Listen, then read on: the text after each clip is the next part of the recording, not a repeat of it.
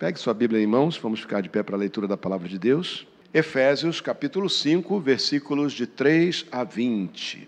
Diz assim a palavra do Senhor: Que a imoralidade sexual e toda impureza ou avareza não sejam nem sequer mencionadas entre vocês, como convém a santos.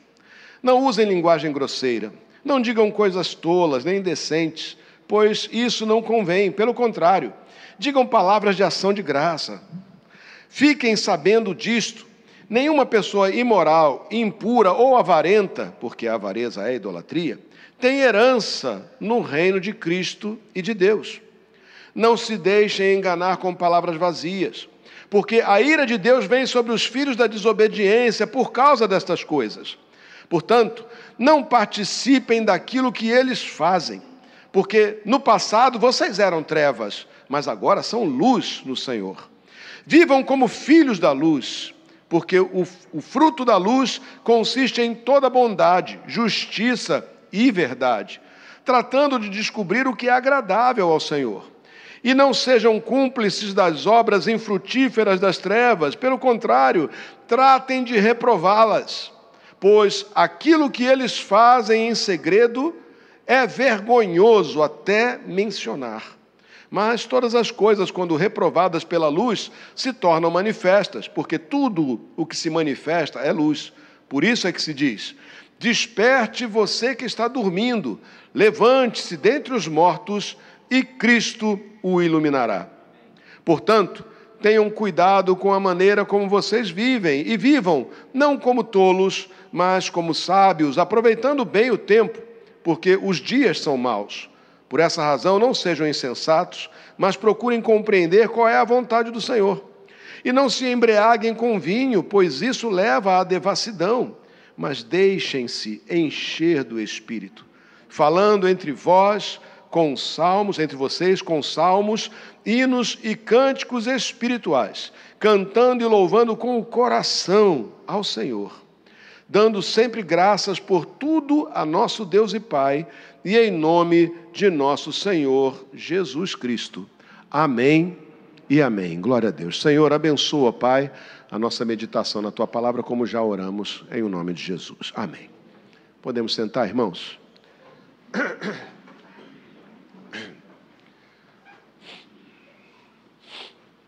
Bom, já preveni que eu estou resfriado, né? Então, entre pigarros e fungações, né? pregarei, perdoe-me os sons incomuns. Bom, irmãos, esse texto aqui é bem simples. Simples no sentido da sua compreensão. A compreensão dele é clara, é direta.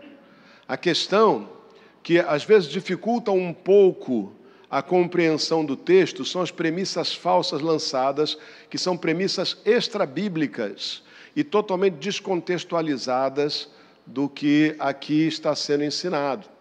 Mas nós vivemos numa sociedade é, em que muitas vozes são é, propagam né, muitas coisas diferentes e, obviamente, é, as pessoas acabam adquirindo, mesmo crentes, é, desatentos eventualmente, ou que ainda não, não se aprofundaram na palavra do Senhor, acabam adquirindo uma cosmovisão que procura encaixar essas coisas segundo essa, essa visão mundana e não segundo, de fato, o que a palavra de Deus quis dizer e o modo aprovado por Deus é, de vida para os crentes. Então é importante nós lembrarmos sempre de uma coisa quando nós lemos um texto. Para que você entenda, para que o texto seja de fato válido, é necessário que você o entenda ou procure entendê-lo à luz de quem o escreveu. Porque senão o que você fará é livre interpretação. E livre interpretação, então você pode encaixar qualquer coisa em qualquer palavra de qualquer pessoa, e principalmente na Bíblia. O que acontece muitas vezes é que as pessoas usam de livre interpretação e assim elas acabam ressignificando a palavra de Deus porque não estão considerando aquilo que de fato foi a, a, a vontade do escritor né, e a do autor. Né? E então começam a ressignificar as coisas. Como eu falei, é uma mensagem muito simples, não tem mistério nem filosofia aqui. O que nós temos aqui é uma mensagem clara e direta de qual é o modo de vida aprovado para nós, em face né, deste mundo que nós vivemos. Como viver em face desse mundo. Esse texto estabelece contraste né, entre a vida daqueles que são das trevas e daqueles que foram chamados para andar na luz pelo poder do Senhor, pela ação do Espírito Santo em nossas vidas. Então, é importante nós atentarmos para isso, para que nós compreendamos qual seja a vontade de Deus, que é o que o apóstolo Paulo diz aqui, né?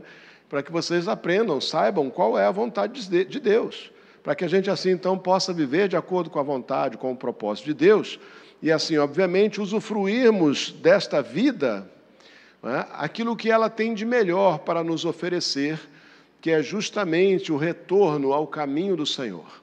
Quando nós falamos sobre originalidade né, de alguma coisa ou de um texto, nós temos que pensar na originalidade também da cosmovisão. A primeira cosmovisão, ou seja, a primeira visão de mundo, a primeira interpretação, a primeira maneira de encaixar as coisas e interpretá-las no mundo é a visão bíblica. Essa visão é a visão do Éden, a cultura do Éden é a cultura original e verdadeira a cultura do andar segundo a vontade de Deus, do encontrar-se com o Senhor, do viver segundo a provisão de Deus e não segundo a vontade humana e não segundo a mentalidade humana. Então, quando você fala em contracultura, ou quando o mundo, o mundo hoje em dia tenta rejeitar a cultura cristã, é, ele aponta que é uma cultura que na verdade é contracultural, é contra o amor, é, é uma palavra de ódio, porque ela é excludente. Na verdade, é, é uma interpretação nova, é uma narrativa implantada até, na verdade, essa narrativa especificamente há 20 anos no máximo. Mas foi difundida, por quê? Porque ela faz parte de um plano. E aí você pode até dizer, ou até zombar de mim, dizer, ah, tá, teoria da conspiração. Tá bom, querido, então é, Pense o que você quiser pensar, mas guarde no seu coração os conceitos para que um dia você possa comparar coisas com coisas quando elas, porventura, começarem a se manifestar. Mas o fato é que nós temos aqui um plano, um plano duplo, um plano de uma sociedade entre o homem e as trevas. Na, na, no, no ponto de vista humano, esse plano visa tão somente desestabilizar a sociedade atual, na maneira como ela é, para implantar uma outra sociedade totalmente diferente. E essa é, esse é o plano marxista, esse é o plano é, gramscista, vamos dizer assim, que é a vertente mais nova do marxismo, não é? que fala sobre revolução cultural e não mais revolução pelas armas, revolução do proletariado ou coisa parecida, mas fala de revolução cultural.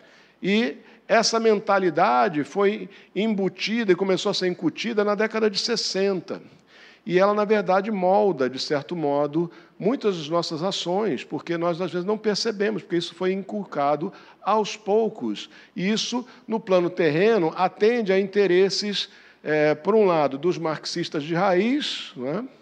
e, por outro lado, dos metacapitalistas, que são aqueles capitalistas, os, os arquibilionários, que querem simplesmente eliminar a concorrência e dominar o mundo. Ambos querem escravizar as pessoas querem é, deter o poder e impor uma espécie de, de vamos dizer assim, ditadura, é? onde existem apenas duas classes, os privilegiados e o resto tratado como gado ao seu dispor e que pode, inclusive, ser é, é, usado do modo que for, até mesmo dispor da própria vida das pessoas.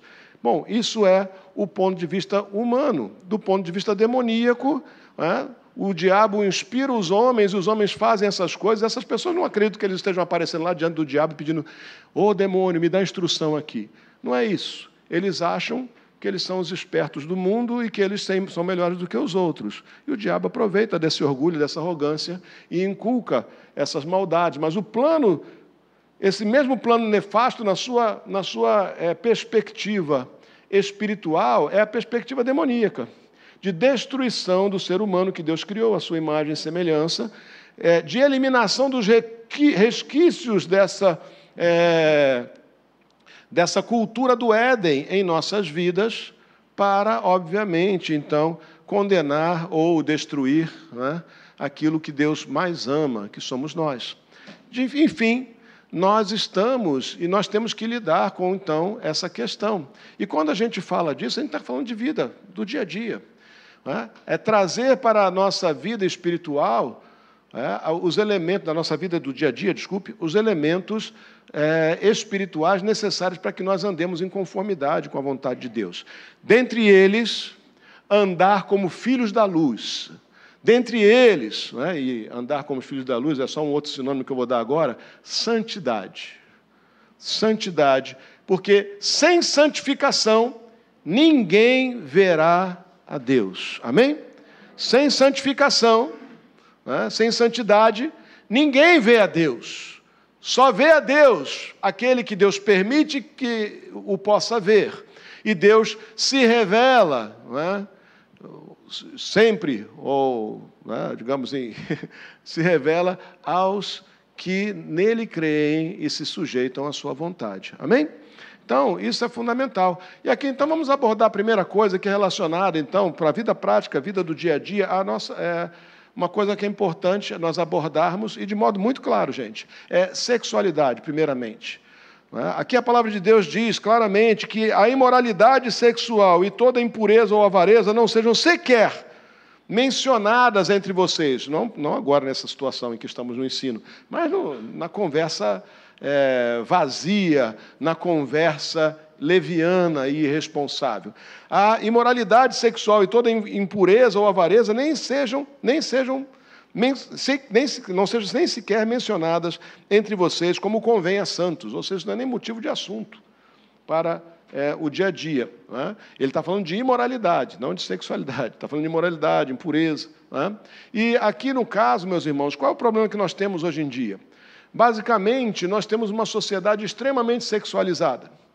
E o, o, o, marxismo cultural agora quer, agora não, já está sexualizando as nossas crianças, em, em, não se contentar em tomar as universidades e agora querem impor a sua imoralidade sexual às crianças. Por quê? Qual é o objetivo deles? Não é o que eles estão dizendo, ah, é pregar o um mundo, é ter um mundo mais justo, mais igualitário, onde as pessoas aprendam a respeitar os outros. Não, não é esse. É perverter é, perverter a sexualidade das crianças, dizendo que ela é relativa e não algo feito de acordo com a vontade de Deus. Que, é, e aí impõe uma série de coisas e não podem nem sequer esconder, porque chamam de ideologia. Ideologia é uma coisa que qualquer pessoa pode ter, ciência é outra coisa. Mas vendem ideologia como se fosse ciência e empurram isso para dentro das escolas. Escolas no Brasil já fazem essas coisas às vezes não oficialmente, mas professores já estão inculcados com essa ideia e mexem com isso, mexendo com a sexualidade das crianças. Não é à toa a multiplicação de casais homossexuais, não é porque essa gente estava escondida no armário, é porque essa gente foi doutrinada a ser. Doutrinada a se corromper na sua sexualidade por uma mentalidade que é carnal, mas também é demoníaca.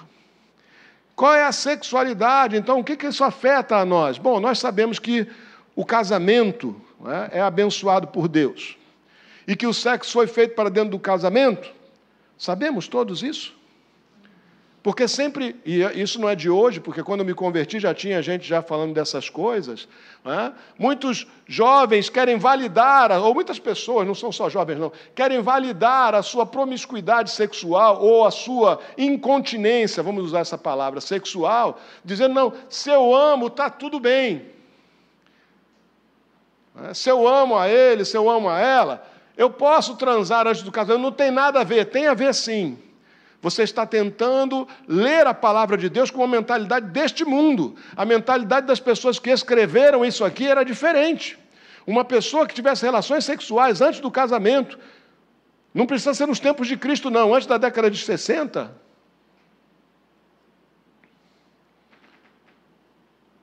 Seria considerado alguém imoral. E no tempo de Cristo, entre os judeus, seria provavelmente apedrejado, entre os cristãos, seria excluído da fé, excluído da, da igreja, seria excluído do corpo, de, do, da membresia do corpo de Cristo, até que se arrependesse. Não poderia tomar a santa ceia. E isso permanece entre nós. Uma leitura desse, dessa, desse tema, segundo a visão deste mundo, é entregar a sua visão a luz das trevas, né? ou seja, as trevas de Satanás. Se nós queremos andar segundo o propósito de Deus, nós temos que encarar que sexo tem que ter, sempre como veio, como condução, né? o ensinamento bíblico, porque foi criado com um propósito por Deus. Ele se presta ao casamento e é abençoado dentro do casamento. Qualquer relação sexual fora do casamento, seja ela o, o sexo entre solteiros, seja adultério ou qualquer outra coisa, tá? é imoralidade sexual. E olha só o que diz. Ava, é, fiquem sabendo disso: nenhuma pessoa imoral, impura ou avarenta, porque a avareza é idolatria, tem herança no reino de Cristo e de Jesus e de Deus. Desculpe. Entende? Ah, pastor, mas de onde procede isso? Bom, vamos ler a palavra de Deus. Né? Abre aí 1 Coríntios, capítulo 6. Versículo 15: Vocês não sabem que o, corpo de, que o corpo de cada um de vocês é membro de Cristo? E será que eu tomaria os membros de Cristo e os faria membros de uma prostituta? De modo nenhum. Ou não sabe o que o homem que se une à prostituta forma com ela um só corpo, um só corpo com ela? Aí você lê assim: ah, mas espera aí, mas eu tenho sexo de graça com a minha namorada ou com o meu namorado, ninguém aqui é prostituta, não. Querido, prostituição, biblicamente falando, excede a questão pecuniária, a questão financeira. Tem a ver com relacionamento fora do casamento. Se você dissesse isso ou fizesse uma interpretação dessas, volto a dizer, lá atrás, seria de todo reprovado pelos apóstolos. Essa não era, esse não é o costume dos cristãos, e não é uma questão de tradição. Sexo é pacto. A pessoa que se une a outra sexualmente se torna um com ela. É unificado, de certo modo, com esse, com esse outro. Está misturado com este outro. Então, quem se une à prostituta, quem se une ao adúltero ou à adúltera, Adúltero é. Quem se une à prostituta, prostituta é. Quem se une ao imoral, ao impuro, impuro, imoral é. Então, meu irmão, nós não podemos ler a Bíblia tendo em vista a mentalidade deste mundo. Nós temos que ler a Bíblia tendo em vista a mentalidade das pessoas que a escreveram. O que eles estavam querendo dizer. E aí você vai ver, por exemplo, né? José, quando descobriu que Maria estava grávida, ela era noiva dele, ele decidiu afastar-se dela secretamente. Ele não queria dedurar a Maria, porque era um crime, era um crime, e ela seria apedrejada entre os judeus. Mas ele também não queria ser cúmplice. Ele decidiu afastar-se dela secretamente, não fosse por obra do Espírito Santo falando a ele e revelando a ele que aquilo era do Espírito Santo, que não era obra de homens, mas era obra de Deus, ele teria deixado ela, porque seria inconcebível, em qualquer circunstância. Então, meus irmãos, nós não podemos deixar que o mundo não podemos enxergar as coisas de acordo com os olhos desse mundo. O que a palavra de Deus está dizendo aqui para nós, vamos lá. Ele diz aqui, olha, não é, desculpe.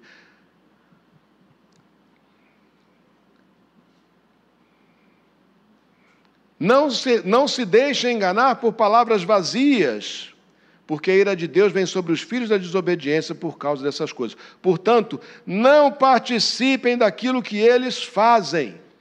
Eles são eles, nós somos nós. Amém? Quem quiser andar segundo a vontade de Deus, entenda. Segundo a vontade de Deus, sexo é para o casamento. Você quer tê-lo? Case. Não vem com essa conversa. Ah, eu te amo, por que, que. Se você ama, então casa. Ah, mas eu preciso. Preciso o quê? Se você ainda precisa de alguma coisa para poder casar, então não transe. Quem ama consegue esperar. Quem não espera não ama sequer a Deus. Porque não pode dizer que ama a Deus se faz aquilo que é contrário à vontade de Deus. Você não vai fazer dos membros de Cristo membros de meretriz, vai? Então é importante a gente pensar sobre isso. Como se manifesta a sexualidade na vida? O que é então sexo? Ah, mas olha, é, a gente não tem sexo, é mais ou menos é mão naquilo, aquilo na mão. Mas, querido, o que é sexo? Sexo é tudo aquilo do qual se ofere prazer sexual. Não importa se é masturbação, se foi feito com qual parte do corpo, mas é sexo. Ok?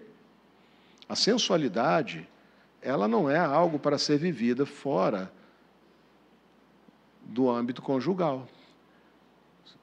Ou seja, esse extrapolar das sensações é para o casamento e é exclusivo. Quer ter sexo? Case. Não te faz falta? Não casa, não. Porque também é possível. Para alguns, nasceram eunucos. Não tem vontade, não tem necessidade, então fica, fica solteiro. Seja feliz. O casamento não é um imperativo. Mas para que o sexo seja realizado, o casamento é o imperativo, é a condição.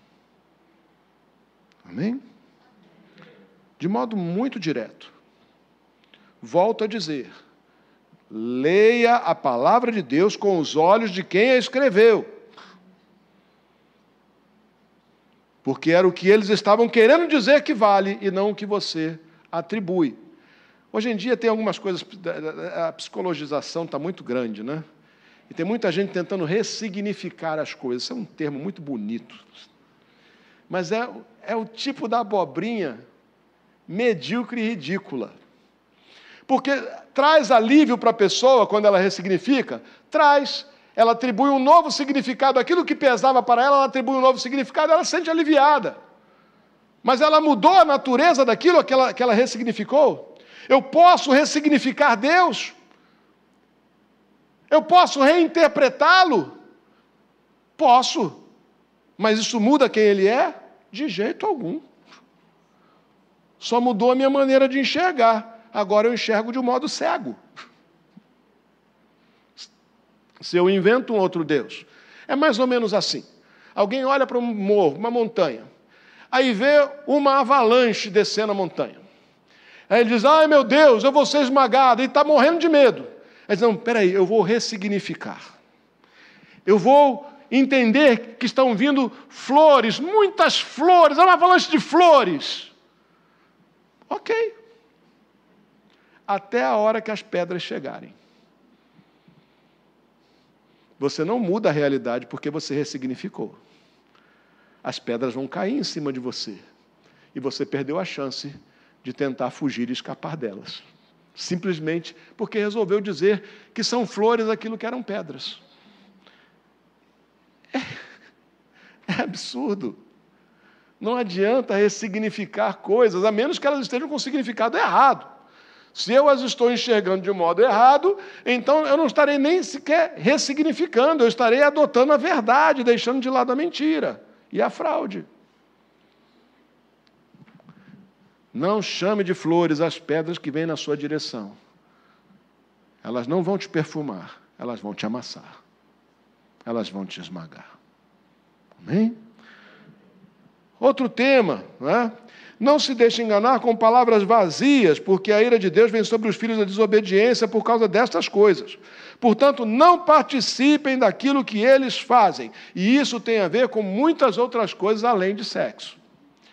Tem a ver com o tipo de conversa, tem a ver com o tipo de comportamento, tem a ver com mansidão, tem a ver com legalidade, ou seja, com obediência às leis das autoridades legitimamente constituídas, tem a ver com uma série de outras coisas mais. Ou seja, o brasileiro tem aquela mentalidade né, do ser esperto. Né? Muitas pessoas têm, não é o brasileiro geralmente, que é uma injustiça, porque nós não temos. Amém? não é? Esperto no sentido de dar um jeitinho. Isso vem do nosso tempo colonial e do tempo dos escravos, onde a injustiça era tão grande que as pessoas tinham que escapar de alguma forma para conseguir sobreviver. Então o escravo era malandro? Era, porque senão ele ia comer apenas aquilo que sobrava, então ele pegava alguma coisa. Né? Então, o, o, mesmo o cidadão livre era malandro? Era, porque a coroa queria ficar com tudo. Então a pessoa tinha o santo do pau oco, sabe a história do santo do pau oco, né? Os caras viajavam com estatuetas de santo como se fosse da sua, do seu culto, mas o santo estava oco por dentro, cheio de ouro escondido. Contrabando de ouro era feito em santos do pau oco. Né? Escravos muitas vezes deixavam os cabelos crescer e deixavam um pó de ouro cair no meio do cabelo. É a malandragem. O patrão não viu, mas o Senhor vê todas as coisas. Amém? É? O nosso Senhor vê todas as coisas. É isso? E nós devemos andar não segundo o engano, mas segundo a palavra da verdade. Amém? Outra coisa aqui que, é, que nós vemos aqui, isso né, tem uma traz uma série de coisas. Vivam como filhos da luz, não é isso? Porque o fruto da luz consiste em bondade, justiça e verdade. Malandragem não. Tratando de descobrir o que é. Ah, desculpe, isso é versículo 9, né? Tratando de descobrir, versículo 10, o que é agradável ao Senhor. Não sejam cúmplices das obras infrutíferas das trevas essas não são só as obras que são pecaminosas, são as obras que não trazem fruto. Porque o pecado traz um fruto mau. Mas existem obras que não trazem fruto nenhum, ou seja, são perda de tempo, gasto de energia, gasto de vida. Quando você dedica seu tempo, a sua energia, a sua força, aquilo que não tem fruto, você está perdendo o tempo de crescer.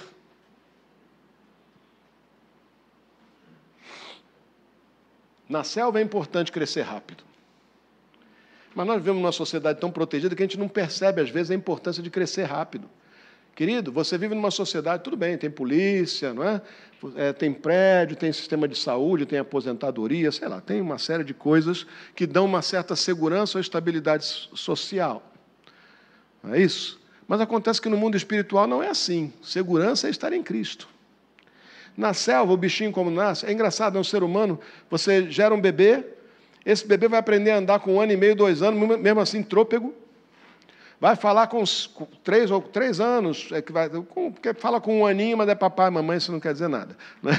Mas vai conseguir conversar um pouco lá com três para quatro anos, não é isso? E ele é incapaz, nós atribuímos incapacidade até os 18 anos, mas vamos dizer, pelo menos até os 12 anos, ele é incapaz. Não é isso?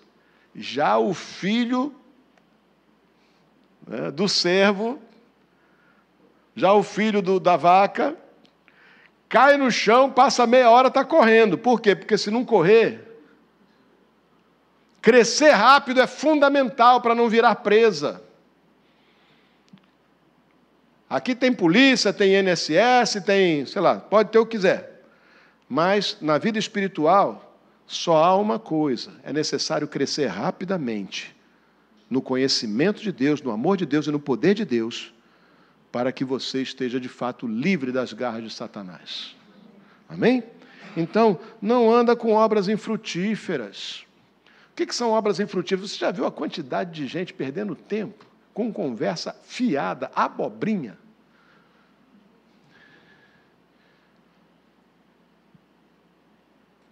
Na rua, quase qualquer noite, gente perdendo horas e horas e horas e horas com conversa fiada e bebedeira. Eu tenho 58 anos. Quando eu tinha 20 anos, eu vivia assim. Mas era muito pouca gente que vivia assim em relação ao todo. E eram muito poucas as oportunidades. 11 horas tinha que ir para casa, porque senão o ônibus acabava, parava de passar e você ia ficar na rua.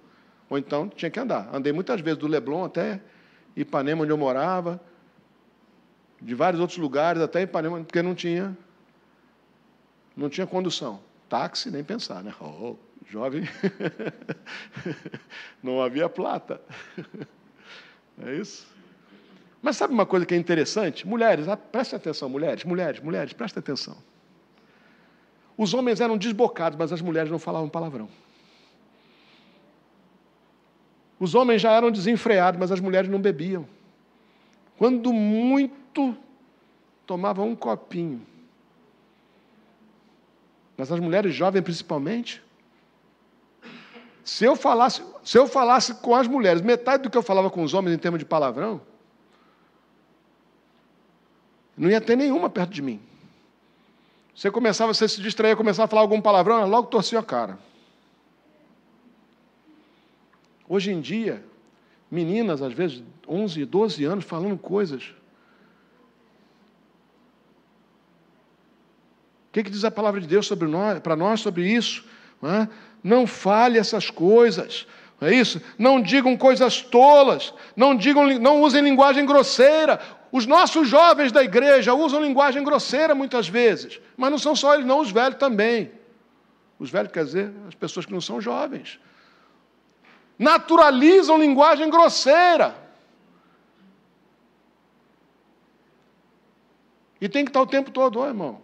Ô, oh, oh, peraí, calma. Oh, oh. Linguagem grosseira não pertence ao nosso vocabulário. E se eu já fui alguém de boca suja, hoje a minha boca está limpa, então é possível, eu não sou melhor do que ninguém, se eu posso, você pode, todos nós podemos. Coisas imorais, piadas indecentes não são para serem ditas. Nem de brincadeirinha. Porque isso naturaliza aquilo que é mal e a gente acaba depois fazendo em outras ocasiões. Ah, mas eu estou falando só aqui porque a gente tem liberdade. Tá bom, mas se você falar aqui, você vai acabar fazendo do lado de lá. Nós não podemos. Amém? Amém? Eu falei, é uma palavra simples.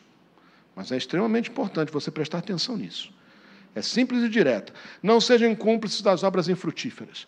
Tem muita gente perdendo tempo com conversa fiada, com computador, com aplicativos de, de rede social. Às vezes eu demoro a responder os irmãos, tá? Eu não sou chegado ao WhatsApp, a Telegram, eu uso como ferramenta. Aliás, você tiver alguma coisa edificante para mandar para mim, mande. Mas, olha, de todo o coração, se você mandar aquela florzinha com Jesus te ama, eu não vou abrir. Eu não tenho tempo. Se você mandar historinha, piadinha, eu não vou abrir. Eu não tenho tempo. Assim que eu abro e vejo. Às vezes tem, se eu tiver com vontade de rir, às vezes até tem algumas pessoas que eu sei que sempre mandam alguma coisinha engraçada ou é boa, e boa. Aí eu vou com mais tranquilidade, eu estou afim de rir, eu estou tenso, eu vou.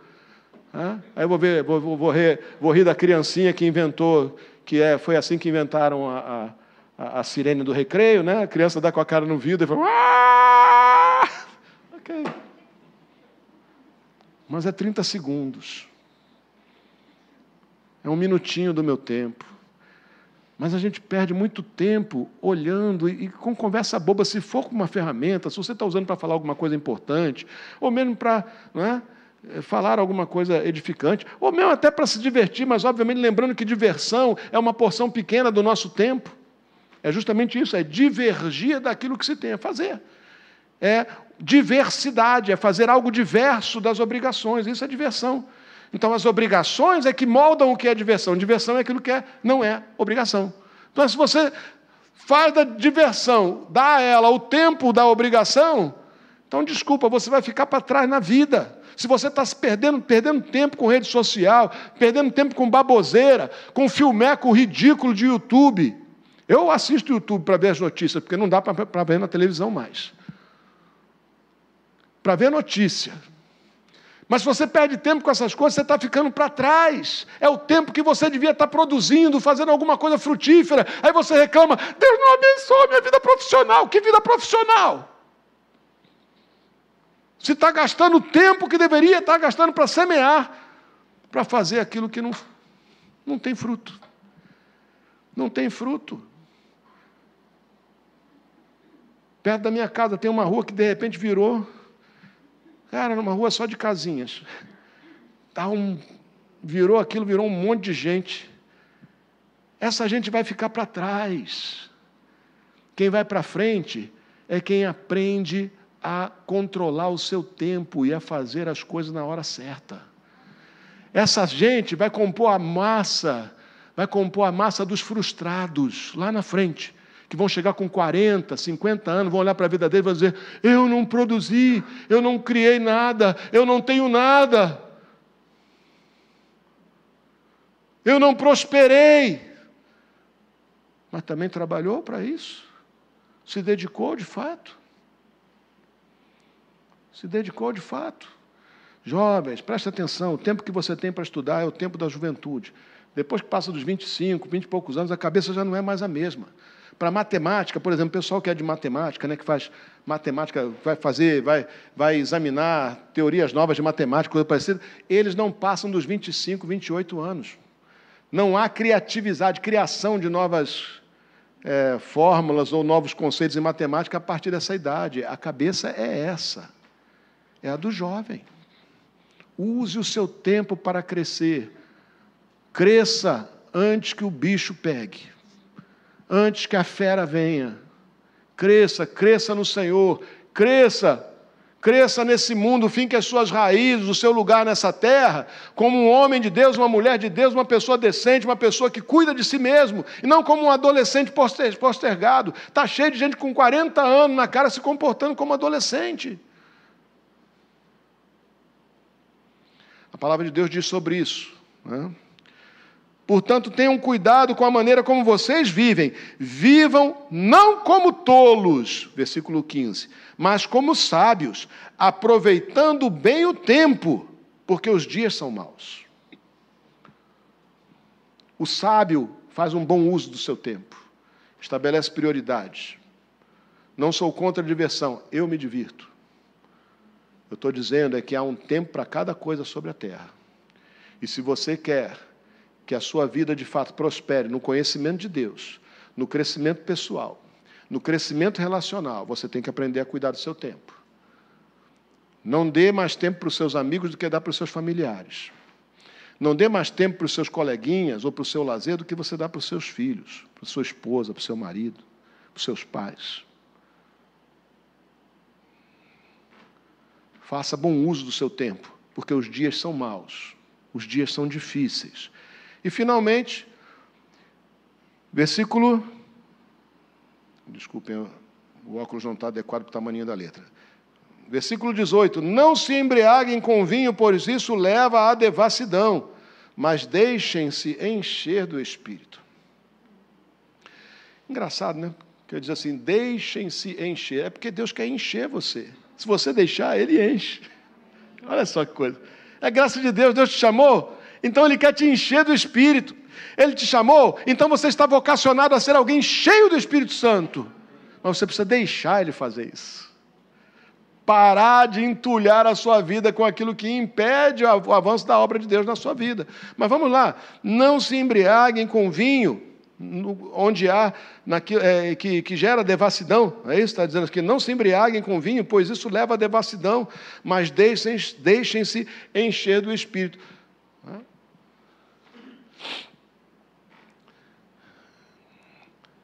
É, eu já bebi muito lá atrás, até os meus 20 anos. Eu não tomo nada de álcool hoje. A Bíblia não proíbe. Mas eu não faço, assim, eu não vejo a utilidade disso. Eu acho que o risco é grande demais. E a partir do momento que eu começo a beber, ou eu estou dizendo aqui é eu genérico, né? Qualquer um, você já começou a alterar o seu estado de consciência. Não existe dose segura. Tanto é que quando vai fazer negócio de, esse negócio de bafômetro aí que faz, como é que é a operação? Oi? Fala de novo. É que vocês falam ao mesmo tempo, não entendo. lei seca, isso, lei seca. É, é uma quantidadezinha ridícula. Por quê? Porque realmente altera. Altera. Eu tentei negociar com isso lá atrás. Entende?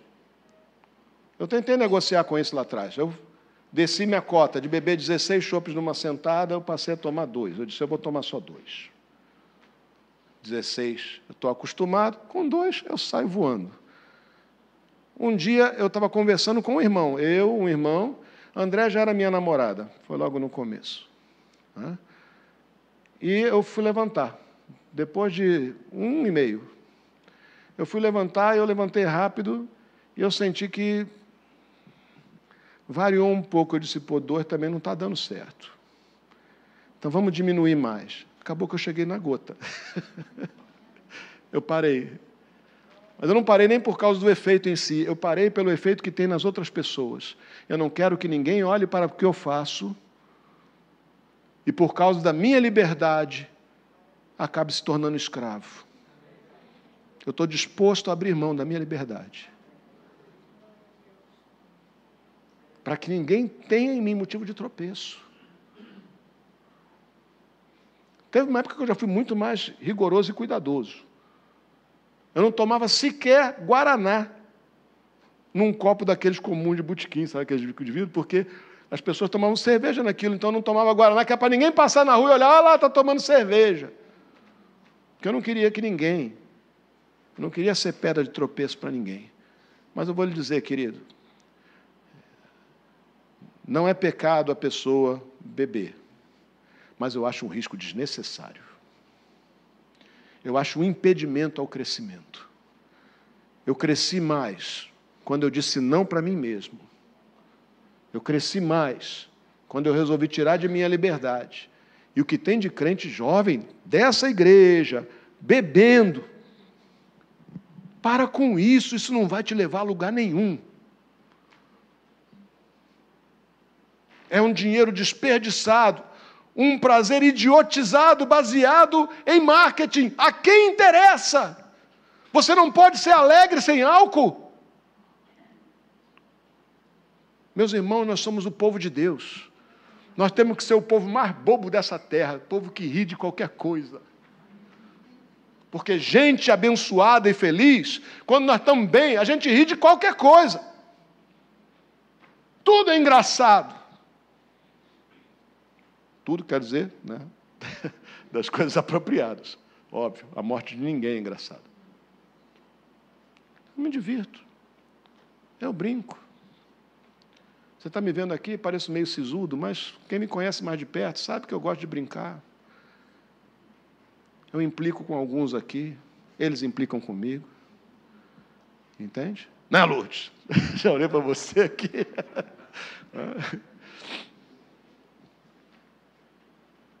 A vida é boa. Eu não preciso de mais nada para me fazer sentir assim.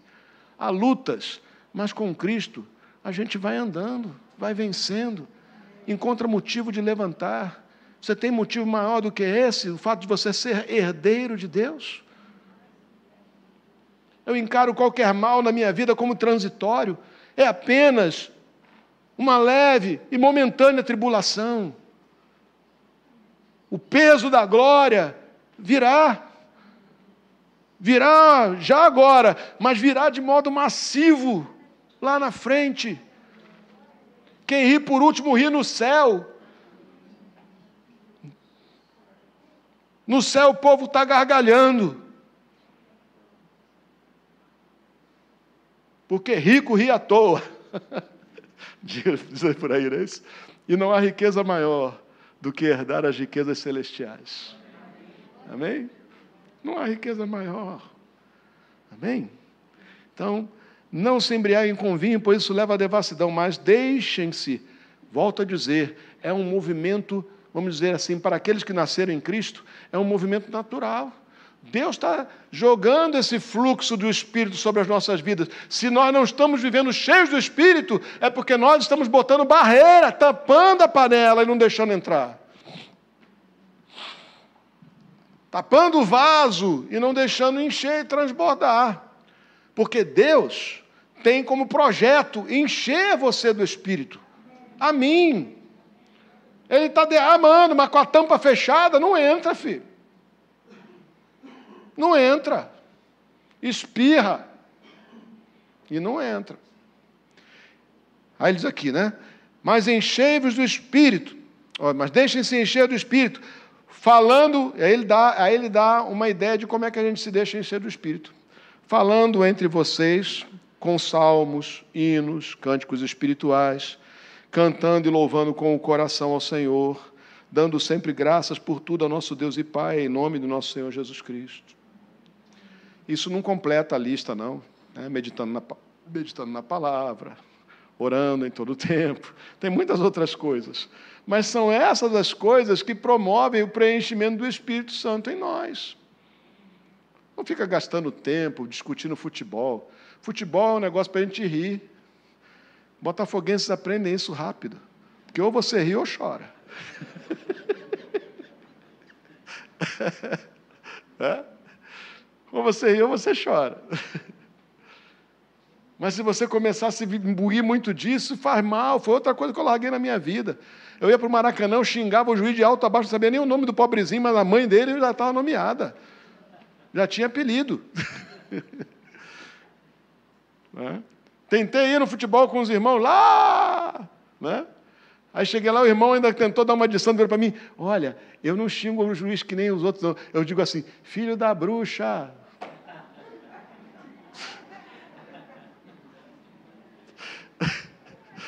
Eu olhei para ele com ar de estranheza. Disse, Querido, leva mal não. Além de ineficaz, ainda por cima está esquisito isso. Deixei de ir. Aí quando o Botafogo montou um time bom uns anos atrás, eu resolvi ir de novo. Aí vi o pessoal tenso, nervoso. Eu disse, cara, na televisão é muito melhor, tem replay. Eu posso pegar uma Coca-Cola. Se tiver chato, eu desligo. Né? Ainda ainda não pago esse dinheiro todo, nem corro o risco de, de levar que sofreu um acidente, uma coisa qualquer. Né? Mas tudo bem, beleza. Mas isso não pode ser a nossa vida, gente. A nossa vida tem que ser tentando tratar de descobrir qual é a vontade de Deus. Qual é a vontade de Deus para o meu dia de hoje? Qual é a vontade de Deus para o meu casamento? Qual é a vontade de Deus para a minha relação com os meus filhos? Qual é a vontade de Deus para a minha relação com os meus colegas de trabalho, com os meus irmãos na igreja? Qual é a vontade de Deus com a minha relação com as Escrituras, com Deus das Escrituras? Qual é a vontade de Deus? Qual é a vontade de Deus? Você só tem o agora. Você não sabe se você dura para amanhã. Você não sabe se vai estar vivo, eu não sei. A sensação que eu tenho é que eu vou viver até os 100 anos. Mas 100 anos pode acabar ali na rua quando eu sair daqui hoje ou aqui em cima, pode me dar um troço qualquer aqui, virar os olhos e cair duro. Não seria o primeiro. E nem seria o último. O tempo que você tem é agora. Aproveite o seu tempo, porque os dias são maus. Aproveite o seu tempo, o tempo que você tem agora. Deixe, se deixe encher do Espírito. Não fique arrumando desculpa para obras mortas, para obras que são contrárias à vontade de Deus, para obras que fazem de Cristo, ou que fazem dos membros de Cristo. Os membros do seu corpo são de Cristo. Fazem os membros do corpo de Cristo, do seu corpo, membros de meretriz.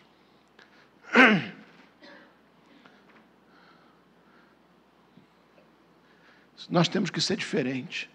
Se eu não for sal, se eu não for luz, desculpem. Se eu não for sal, se eu não for luz, a minha vida é infrutífera. Eu sei que é difícil, eu sei que a gente se distrai, por um pouco a gente, quando vê, está desandando tudo.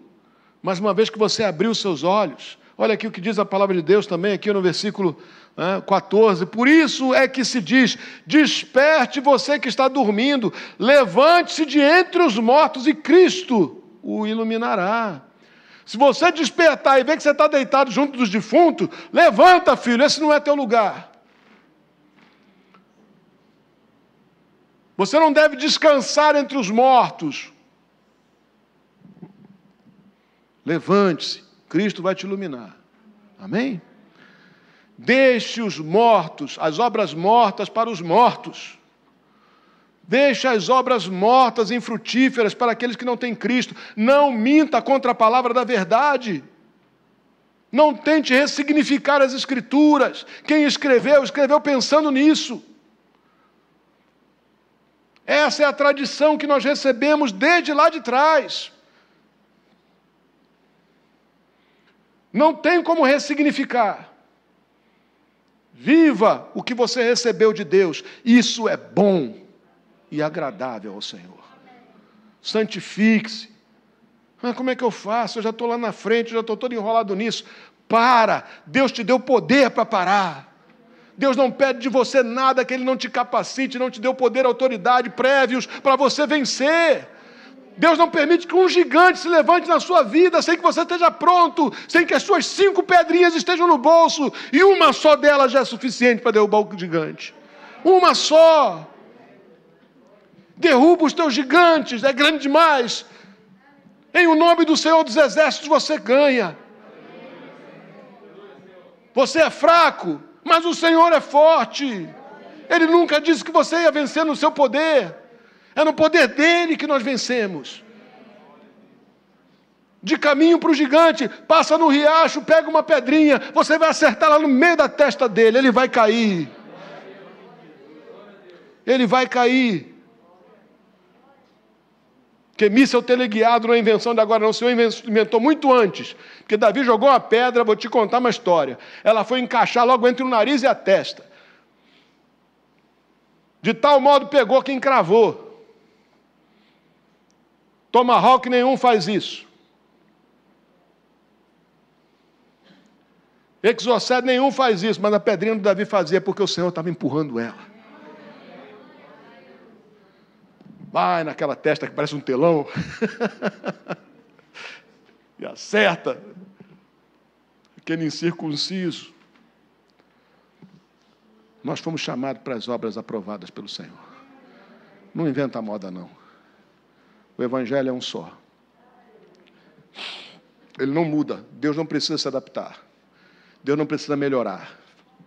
Deus não tem que parecer bonitinho para o mundo de hoje. Deus é Deus.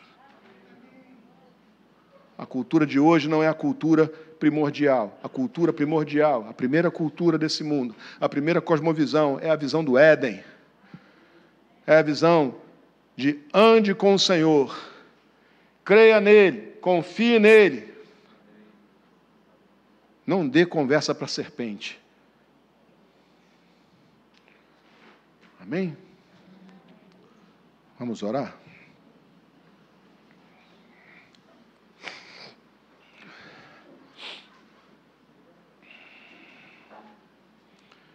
Deus, misericórdia. Misericórdia, Senhor. A grande maioria de nós sente que não tem tempo suficiente para para dedicar a certas coisas e às vezes até mesmo ao conhecimento de Deus.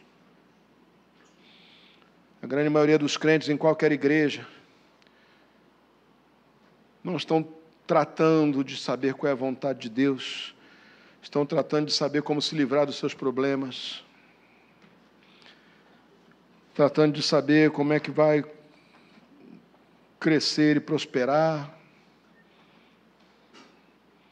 mas não está tratando de saber qual é a vontade de Deus. Senhor, fala conosco, meu Deus. Por meio dessa palavra tão explícita, tão simples. Converte corações, ó Pai.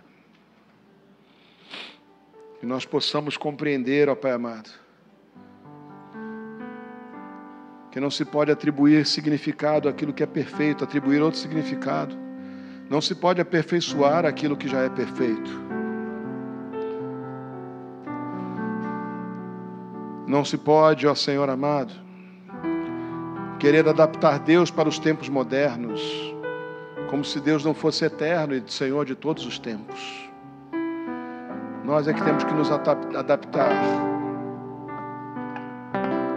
cultura do Éden, a cosmovisão de Deus. Nós é que temos que comprar colírio contigo, ó Senhor, para enxergar melhor. Nós é que temos, ó Senhor, que tomar emprestados os teus olhos. Tomar a tua palavra como lâmpada, como luz, para clarear as trevas, para e assim deixar revelado tudo aquilo que é das trevas, para que assim possamos andar pelo caminho reto e não na escuridão como quem tateia sem saber para onde vai. Ajuda-nos, Senhor. Eu te peço mais, Pai.